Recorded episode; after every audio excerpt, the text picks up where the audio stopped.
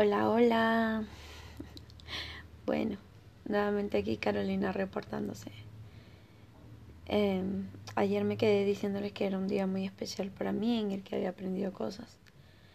En la noche pasó una situación con el padre de mi hijo.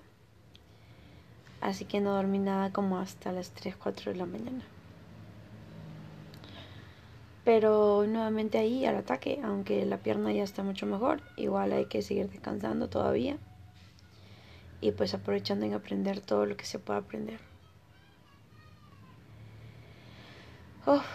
hoy siento que no tengo muchas palabras, ya que me he enterado de muchas cosas muy fuertes que duelen mucho a las personas, pero a la vez es como que en mi mente hay una cosa que dice, te lo dije, o yo le dije que eso iba a pasar.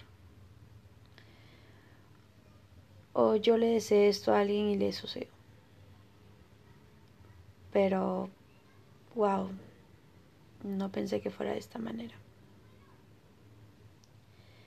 Igual lo que hoy quería compartir, gente querida, aunque no me entiendan mucho, es que muchas veces nuestros deseos de nuestro corazón es muy perverso. Porque cuando nos hacen algo y nos lastiman, lo más probable de nosotros como personas y seres humanos es desear algo malo para el otro. Aunque a veces digamos, no, es que es lo más probable que suceda porque me ha hecho esto y esto y esto y el otro, tal persona o cual persona, pero en el fondo los seres humanos siempre somos así. Le deseamos de alguna manera a la otra persona que le suceda aquello por lo cual nos está juzgando o lastimando y hoy veo que no está bien. Porque de alguna manera cuando le suceda a esa persona vendrá también por nosotros, porque el deseo salió de nosotros. Pero una vez más ahí está ese hombre que dio su vida por nosotros. Y Él es el que puede corregir las consecuencias más fatales de las cosas que podemos hacer.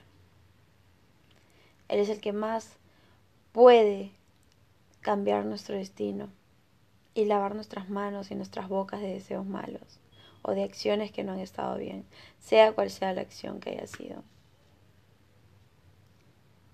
Pues es un día para confiar una vez más en Él, en aquel que dio su vida por nosotros.